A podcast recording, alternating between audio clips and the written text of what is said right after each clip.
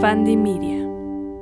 Bienvenidos amigos a un nuevo episodio del Peli Podcast de Peli de la Semana y vamos a partir del hecho de que estamos en octubre, que a mí se me había olvidado, llevamos dos semanas sin hablar de cine de terror y toca. Ahora toca hablar de cine de terror y no solamente eso, sino que toca dar pues lo que nos encanta siempre, que son los malditos tops. ¿Cuáles son tus tres películas favoritas? ¿Cuáles son tus cinco películas favoritas? ¿Cuáles son tus diez películas favoritas de terror? Las vamos a analizar el día de hoy. Hoy les voy a dar cinco y la siguiente semana les voy a dar otras cinco películas para completar mi top ten de cine de terror. Así que quédense conmigo en este episodio del Peli Podcast.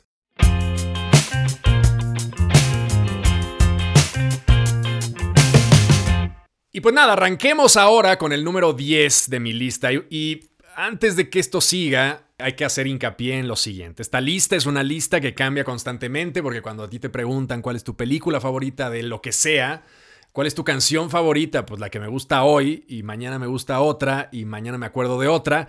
Entonces es una lista hecha un poco al vapor. Vamos, si la he reflexionado, es una lista de hecho que tenía desde hace algunos años. Le metí algunas cosas nuevas, pero no deja de ser una lista que se le mueven los lugares, que va cambiando con el tiempo. Y seguramente si me preguntan en 10 años cuáles son mis 10 películas favoritas de terror, va a ser una lista completamente distinta. Pero tomando esto en cuenta, Arranquemos con el número 10, que es una película dirigida por un cabrón que me cae súper bien, además, que se me hace uno de los tipos más sabios contemporáneamente hablando de lo que es el cine de terror, de lo que es el género del horror. Y además es un rockero, pues no diría yo metalero, es como una especie de rockero de power metal, ¿no? En esta, esta tendencia que si ustedes tienen 15 años no van a saber de lo que estoy hablando, pero en la era del nu metal, cuando estaba Limp Bizkit y Korn y todos estos güeyes, había otra madre que se llamaba Power Metal, que eran grupos como Monster Magnet o como Rob Zombie, que es precisamente el director del número 10 en mi lista de películas de cine de terror. La película se llama Lords of Salem. Eh, si ustedes ubican a Rob Zombie de la música de Living Dead Girl o de estas canciones Dragula y todas estas canciones que en algún momento fueron muy populares, a lo mejor lo ubican por La Casa de los Mil Cuerpos, que fue su primera película de terror, que es una película que funciona, que es muy divertida, que es dinámica, que es intensa, que es brutal. Y luego hizo otra película que es magnífica que se llama The Devil's Rejects. Pero según yo, su obra cumbre es esta cosa eh, llamada Lords of Salem, en donde seguimos las andanzas de una mujer que encuentra un vinilo, es una especie de disc jockey radial, digamos, trabaja en una estación de radio, y consigue un LP, un vinilo, en el que viene encriptado, digamos, una especie de mensaje de invocación que abre un portal de donde se desprende un ser eh, de, otro, de otra dimensión diabólico. Entonces, conforme va esta mujer tocando el LP, pues van sucediendo cosas en su, en su entorno inmediato. Es una película, podríamos catalogarla rápidamente como de brujas, cosa que también está muy chingona porque es un género no muy explorado en el cine contemporáneo. Vamos, ha habido The Witch, por ejemplo, me acuerdo ahorita de Robert Eggers, eh, ha habido películas fantásticas como una película de Carl Theodor Dreyer, que es una de las películas más brutales de brujas que yo he visto en mi vida y que además tiene una de las representaciones más bellas que yo he visto jamás, de esa forma tan rara de matar a las brujas que era como colgarlas en una escalera y luego tirarlas sobre una hoguera. No sé si las ubican de estos grabados antiguos, como del eh, eh, este libro, ¿cómo se llamaba? El Maleos Maleficarum, que tenía como estos grabados y, y encontraba uno a las brujas trepadas en unas escaleras y siempre uno que cuando uno ve esto dice, ah, pero cómo chingados mataban a las brujas sobre una escalera y tal. Bueno, finalmente Carl Theodor Dreyer, que es este grandísimo director, nos resuelve, o al menos me la resolvió a mí, la duda de la mecánica de este eh, asesinato brujil, que es básicamente trepar a la bruja, amarrarla y entonces dejarla caer sobre una pira eh, que está en llamas, ¿no? Bueno. Independientemente de todo esto, las brujas es un tema que es muy seductor, que es muy interesante y que además Rob Zombie retoma de forma muy impactante con un prólogo que es espectacular sobre una, aquelarre y tal. Y luego además lo cierra con otro aquelarre maravilloso que, vamos, les va a volar la cabeza. Entonces, corran a ver eh, Lords of Salem, que es esta película que retoma, digamos, de alguna forma los juicios, no los juicios, pero sí la masacre que hubo en Salem, Massachusetts, la pone, la contemporiza en este rollo muy rockero de una mujer que encuentra un vinilo que invoca cosas que no comprende y luego al final la desarrolla de una forma muy espectacular y tiene un cierre que a mí me parece verdaderamente apoteósico dentro del cine de terror. Entonces ese es el número 10 de la lista. Vamos al número 9. En el número 9 tenemos una película de uno de los directores italianos más violentos, explícitos, sucios, demenciales, nasty, grotescos que ha habido jamás, que se llama Lucio Fulci. Lucio Fulci era como el, la contraparte violenta de lo que en algún momento fue Darío Argento con sus giallos.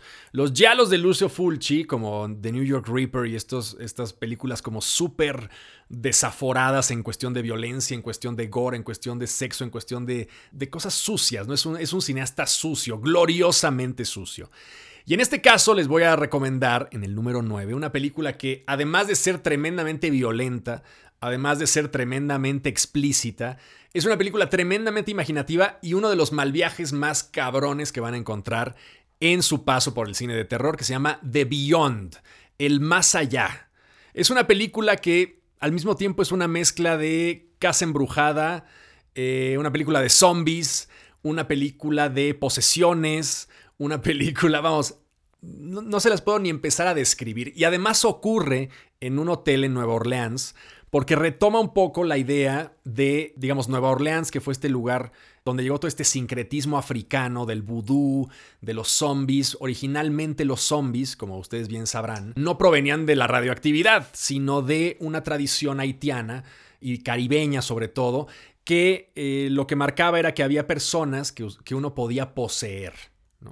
Entonces, si tú hacías determinadas brujerías, tú podías poseer el cuerpo de otra persona y ponerla a trabajar para ti completamente desprovista de voluntad, completamente automatizada, y entonces tú tomabas posesión de esa persona y la persona se convertía en un zombie. Ahora, eventualmente, en, los orígenes del cine, digamos, esta película gloriosa que se llama White Zombie con Bela Lugosi, pues lo que hace es retomar, digamos, esta parte de el zombie voodoo. Entonces, Bela Lugosi es un doctor que ha convertido en zombies a una gran cantidad de personas afroamericanas y las tiene trabajando en una plantación que tiene por ahí en Haití. ¿no? Entonces, básicamente esa era como la premisa original del, género zombie. Luego llega George. Romero y pues lo que hace es decirte, no, pues es que hay un satélite que emitió una radiación y en Night of the Living Dead lo que tenemos es precisamente un satélite que convierte, gracias a la radiación, a la gente de un pueblo en zombies. ¿no? Entonces, bueno, viene otro, otro plot twist ahí de los, de los zombies. Pero en este caso, en el caso de Lucio Fulci, lo que hace es tomar un hotel en Nueva Orleans y darle todas las connotaciones de casa embrujada y al mismo tiempo de portal, porque supuestamente un brujo de Nueva Orleans había desarrollado en ese hotel una serie de magias que abrían ciertos portales interdimensionales y, además estos portales interdimensionales traían seres de otro lugar que además convertían en zombies a la gente que estaba en el hotel. Entonces, bueno, es un auténtico desmadre, ¿eh? ¿no? O sea, realmente no te la acabas de creer y el final es uno de los finales más enloquecidos que yo he visto en una película de horror, que tiene que ver con cosas metafísicas. Bueno, se le fue completamente la cabeza a Lucio Fulci, es un auténtico desmadre, pero es una película verdaderamente increíble, que además tiene una concepción audiovisual súper, súper, súper innovadora, súper explícita, con efectos prácticos y analógicos que no se puede uno creer. Hay unas cabezas que revientan de forma espectacular. Vamos, tiene absolutamente todo lo que puede uno buscar en una película trash, nasty, dura, violenta, de terror de los años 70-80 del cine italiano. Entonces, corran a ver, porque no podemos hablar de cine de terror sin hablar de cine italiano. Entonces, corran a ver The Beyond de Lucio Fulci porque es el lugar número 9 de esta lista de mis películas favoritas de cine de terror. En el número 8 nos ponemos ya más contemporáneos y es una película que se la recomiendo, pero se la recomiendo en vano porque seguramente ya la mayoría de ustedes la vio. Es una cinta llamada The Lighthouse, El Faro, dirigida por Robert Eggers, que es uno de los poster boys de lo que ahora se conoce como terror elevado, que a mí me parece una auténtica pendejada porque implica decir que por primera vez en la historia alguien está haciendo cine de terror que tenga algún tipo de intencionalidad estética o intencionalidad artística, cosa que es falsa de toda falsedad. El horror siempre ha tenido, vamos, películas malísimas como el carajo, pero también películas súper interesantes que siempre han estado empujando los límites del, del arte, los límites del cine y un montón de cosas. Entonces, bueno, no sé cómo llamarle porque, bueno, es, sí es un movimiento que ha sido catalogado como horror elevado y dentro de ese movimiento pues está Robert Eggers, está Jordan Peele, están todos estos directores contemporáneos. Ahora, dentro de la escasa filmografía o de la breve filmografía, porque es un chico joven, de Robert Eggers, la película que a mí me seduce más es The Lighthouse. A pesar de que amo The Witch, a pesar de que me gusta mucho también The Northman, siento que en The Lighthouse es como el Robert Eggers más depurado. Es una película rápida, es una película corta, es una película minimalista, decir basta, eh, con un chingo de metáforas, con un montón de, de, robos, podríamos decir, pictóricos, estéticos, de un montón de influencias. Eh, mezcla mitología, el mito de Prometeo, mezcla esta idea del mar como, como vehículo de locura, eh, la idea de la soledad, la idea de, la, de, compartir con otro hombre. Hay un homoerotismo además ahí fantástico entre William Dafoe y Robert Pattinson. Vamos, tiene elementos que a mí me sorprendieron muchísimo que me da muchísimo gusto que haya un personaje que sea capaz de recolectar dinero para hacer ese tipo de películas arriesgadas, poco intuitivas, que terminan siendo además como un misterio, porque eh, un poco el final de The Lighthouse, que es esta reinterpretación del mito de Prometeo, del hombre que se acerca a la iluminación, que en el caso de Prometeo es, un, es algo literal, digamos, el hombre que, el titán que le trae el fuego a los hombres. Eh, y en el caso de Robert Pattinson, pues es un hombre que se acerca demasiado a esa iluminación, que no es física, sino mental. Y eh, representada por este faro, que es como todo lo desconocido. Y entonces entra, penetra en este faro y cae evidentemente en desgracia y termina siendo eh, devorado como Prometeo en una especie de tormento eterno por unas gaviotas. Bueno, trae un montón de mitos marítimos, tiene toda esta obsesión de Robert Eggers por investigar hasta el más mínimo detalle sobre eh, los cánticos, la forma de hablar de los marinos de la época. Está basada además en una historia real que ocurrió a principios del siglo XX, creo, o a finales del XIX, eh, en donde, claro, un marino se volvió loco y se escabechó a, su, a su compadre que estaba ahí en el faro con él. Y visualmente me parece absolutamente espectacular. Además, amo profundamente a Robert Pattinson y a William Dafoe, son dos de mis actores favoritos. Entonces, tiene todos los elementos para seducirme y es una grandísima película.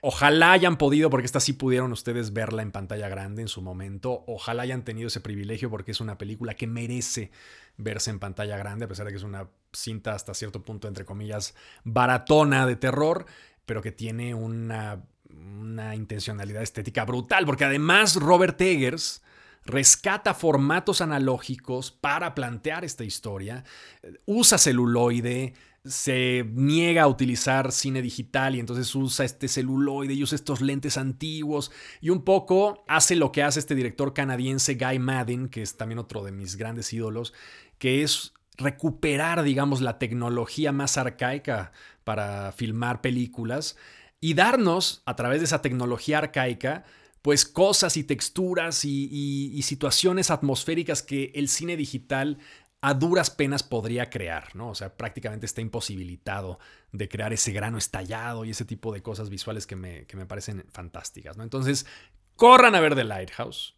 Es una película fundamental de nuestro siglo, es una muestra de cómo el horror se ha mantenido, no digo que apenas está empezando a ser como un bastión artístico, pero se ha mantenido siempre con un par de películas eh, cada cinco años tratando de empujar, empujar, empujar y de revalorar la idea, o más bien plantear la idea, de que el cine de terror no es mera explotación, que no es mero entretenimiento, que no es mero jumpscare, que no es este, simplemente algo burdo para que la gente pase el domingo, sino que además es un vehículo para hablar de cosas de las que nadie se atreve a hablar y además plantearnos preguntas existenciales fuertes, intensas y muy interesantes. Entonces, The Lighthouse es el número 8 de mi lista. Y hablando de cosas trascendentes, pues, ¿qué más trascendente, qué personaje más trascendente podemos tener nosotros que George A. Romero en el cine de horror. Es difícil como tratar de escoger cuál película de la, de, digamos, de todas, porque no es trilogía, sino es más bien tetralogía, después hizo otra, de La Noche de los Muertos Vivientes que podíamos rescatar, o digamos, del el género zombie de George Romero. De hecho, George Romero no solamente es cine zombie, tiene una película llamada Martin sobre un vampiro, que nunca sabemos si es un vampiro o no, que es también fantástica. Y yo empataría a lo mejor en este lugar, si queremos hablar de zombies y si queremos hablar de George Romero, empataría pues sus dos películas más icónicas que son La Noche de los Muertos Vivientes y Dawn of the Dead. Son películas muy distintas entre sí, pero profundamente innovadoras. Night of the Living Dead es tan innovadora que en 1968 cuando absolutamente nadie se estaba preocupando por meter actores afroamericanos en ningún lado, la inclusión valía absolutamente pito todo el tiempo. Georgia Romero hizo que su protagonista fuera afroamericano, y no solamente eso, sino que además la película, a lo largo de toda esta travesía, si ustedes recuerdan Night of the Living Dead, se la resumo rápidamente, es la historia de un personaje afroamericano que de repente está paseando por la campiña de un pueblo ahí sureño y se da cuenta que la gente está actuando muy raro y que de repente lo están atacando y entonces se refugia en una casa donde hay otros personajes blancos. Y entonces todos están ahí atrincherados mientras de repente empieza ya a dejarse venir la masa. Y por el otro lado tienes una serie de grabaciones de audio que estás oyendo en el radio, en la que te dicen que hay un satélite que está radiando la Tierra y que pues eso ha generado como situaciones anómalas en algunas partes, como que los muertos vuelvan a vivir. Entonces, este personaje afroamericano se encierra con los blancos en la casa y poco a poco, eventualmente, pues por angas o mangas, es una película que sucede, eh, digamos, con varios eh, giros de que, bueno, tenemos que ir a buscar tal cosa, o tenemos que ir a la camioneta, o tenemos que ir a no sé qué. Y en función de eso, pues evidentemente van perdiendo personajes a lo largo de la, de la narrativa, ¿no? Se los van comiendo los zombies. Ahora, al final queda este personaje afroamericano que si no la han visto, mutenle 45 segundos o un minuto a lo que voy a decir, pero, spoiler alert, el personaje afroamericano al final muere a manos de la policía que llega a tratar de matar a los zombies y lo confunden con un zombie. ¿no? O sea, qué puta locura. Es, es realmente una película eh, adelantadísima a su tiempo. Y en ese sentido, del comentario social, George Romero hace como su obra maestra con Dawn of the Dead. Dawn of the Dead es la película que siguió 10 años después de Night of the Living Dead, sale Dawn of the Dead. Y es esta película en donde los zombies atacan un supermercado y entonces eh, hay, una, hay un, creo que un policía y una chica, y bueno, hay varios personajes que se tienen que refugiar en lugar de en una casa, ahora en un supermercado. Y en función de todo esto, se va haciendo como toda una especie de comentario social sobre el capitalismo, sobre la forma en la que los zombies representan este consumo desaforado que ya le preocupaba a George Romero en los años 70 y que hubiera flipado absolutamente si viera la cantidad de cosas o el, el nivel de consumismo que tenemos ahora mismo. ¿no? Entonces, los zombies, como este arquetipo representativo de la forma mecanizada en la que consumimos las cosas, en la que estamos obsesionados por tener cosas materiales en la que nos movemos en el mundo casi zombificados ahora por nuestros teléfonos y por quién sabe cuánta chingadera.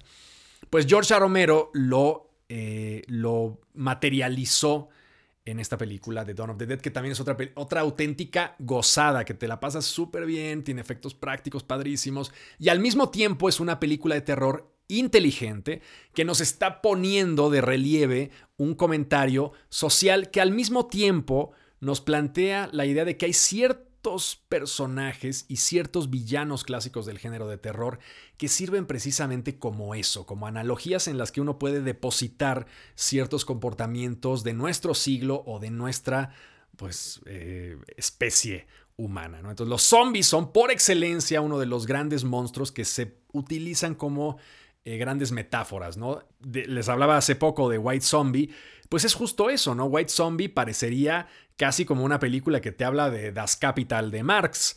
Bela Lugosi es este personaje que zombifica a los pinches eh, haitianos y entonces estos haitianos que están ahí zombificados, pues claro, te habla de una fuerza, una mano de trabajo que está infravalorada, cero pagada, esclavizada, para el consumo y el servicio de los blancos que ocuparon Haití durante un buen periodo de tiempo. Una colonia francesa que, digamos, fue sometida absolutamente por Francia y sacó una cantidad de riqueza eh, explotando precisamente todas estas plantaciones.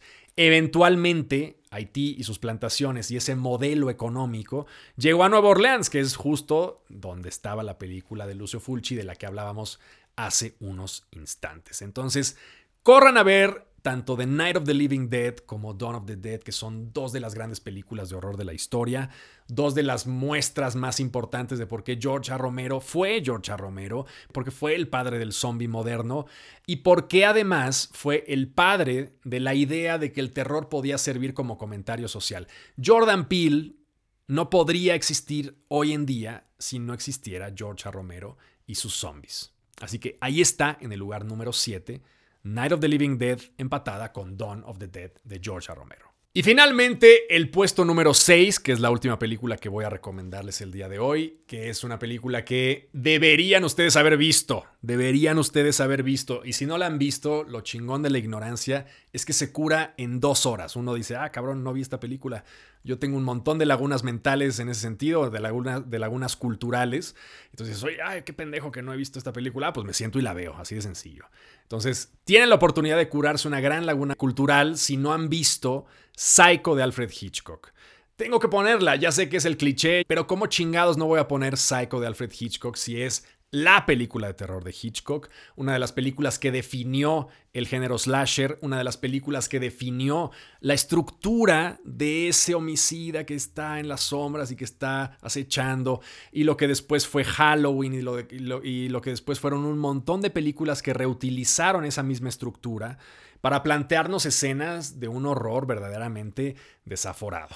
Eh, es importantísima, es una película que, vamos, incluso a nivel publicitario, todas estos, estas estratagemas que Alfred Hitchcock desarrolló, estos carteles gigantes en los que salía diciéndote, ve a ver Psycho, pero no le digas a nadie de qué trata. Además, voy a hablar con todos los exhibidores de Estados Unidos, todas las cadenas de cine de Estados Unidos, y voy a prohibir que la gente entre después de iniciada la película. Si no llegaste, cabrón, te regresan tu dinero, pero yo no quiero que entres ni un minuto después de que haya pasado el inicio de la película. ¿Por qué? ¿Por qué? Pues porque es una película en la que todo tiene que ver y hay un montón de plot twists y vas a alucinar, pero no quiero que te arruinen la sorpresa. Entonces tienes que verla completa.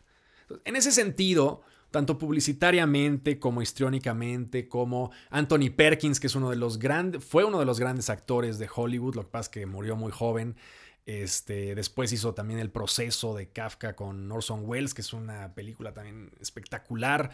Y en este caso, pues interpreta a un personaje muy perturbador que si no han visto la película, pues no les spoileo de qué va. Pero bueno, es un personaje francamente jodido que representa los mommy issues, pero llevados ya a la enésima potencia. Y al mismo tiempo, la película tiene un grandísimo manejo del suspenso. Vamos, no es de sorprendernos que Hitchcock es el cliché, eh, el, amo del suspenso o el maestro del suspenso. Pues sí, eh, vamos, concuerdo, ¿no? A, pesar de que suene como anuncio eh, repetitivo de que otra vez Hitchcock y otra vez Hitchcock, pues es que la verdad el güey era un cabrón y sí era un gran director.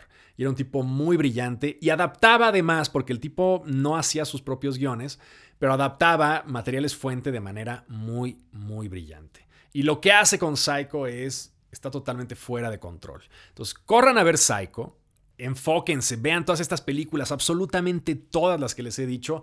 Tómense su tiempo, siéntense, apártense del mundo y échenselas. Vean a Fulci, vean, vean nada más la, la quinteta, digamos, de, de, directores que acabamos de revisar hoy. Fulci, Argento, eh, Eggers, Hitchcock, y ya no me acuerdo cuál. Ah, y Rob Zombie además, ¿no? Entonces, estos cinco directores que han hecho cosas fantásticas, Conviene, vale la pena que no estén con el teléfono en la mano, siéntense a ver estas películas, porque además otra cosa que tiene el género del terror es que para que uno lo pueda experimentar, si no estás en una sala de cine y estás en tu casa, para que puedas experimentar más o menos lo que el director quiso hacer, pues tienes que estar compenetrado con la historia, tienes que estar viendo la pantalla, tienes que estar sin distracciones. Entonces, sean puristas con estas piezas, porque si pierde mucho si las empiezan a ver y de repente, pues oyes un grito y luego ya volteas porque estabas en el celular y ya te perdiste el susto, ya te perdiste el giro, ya te perdiste Anthony Perkins con un cuchillazo. Entonces, sí véanlas un poco en el plan de Hitchcock de decir, a ver, me voy a sentar a ver esta película que Peli me dice que está chingona, por algo debe de ser. Confíen en mí, las cinco películas que les acabo de decir hoy les van a volar la cabeza. Y todas son, lo bonito de todo esto, es que cuando uno dice, ah, el género del terror, claro, la misma historia. Las cinco películas que les acabo de recomendar son diametralmente opuestas entre sí. Nada, absolutamente nada tiene que ver El Faro con Psycho, ni con The Beyond, ni con eh, Night of the Living Dead. Son películas totalmente disímiles. Y nos habla un poco de la complejidad del género de terror que normalmente se suele encasillar en el susto fácil pero que nos puede abordar una cantidad desaforada de temas. Hemos hablado hoy de zombies, hemos hablado hoy de invocaciones, hemos hablado de psicópatas, hemos hablado, vamos, de un montón de cosas. Entonces, pónganse a ver estas cinco películas y prepárense para el top 5 que viene la próxima semana porque va a estar muy cabrón. Así que véanlas, hagan la tarea, me mandan mensaje en Instagram. Recuerden que pueden encontrarme en TikTok, en Instagram, en este, YouTube, en cualquier lado me mandan mensaje si les gustó alguna de las películas. Si no habían visto alguna de estas películas y la vieron por mí, qué maravilla que yo les pueda haber presentado alguna de estas. Y pues nos vemos la próxima semana con el top 5 final de mis películas favoritas de terror. Hasta luego. El Peli Podcast es producido y conducido por mí, Peli de la Semana, con producción ejecutiva de Mariana Solís y Jero Quintero. Este es un podcast en colaboración con Bandy Media.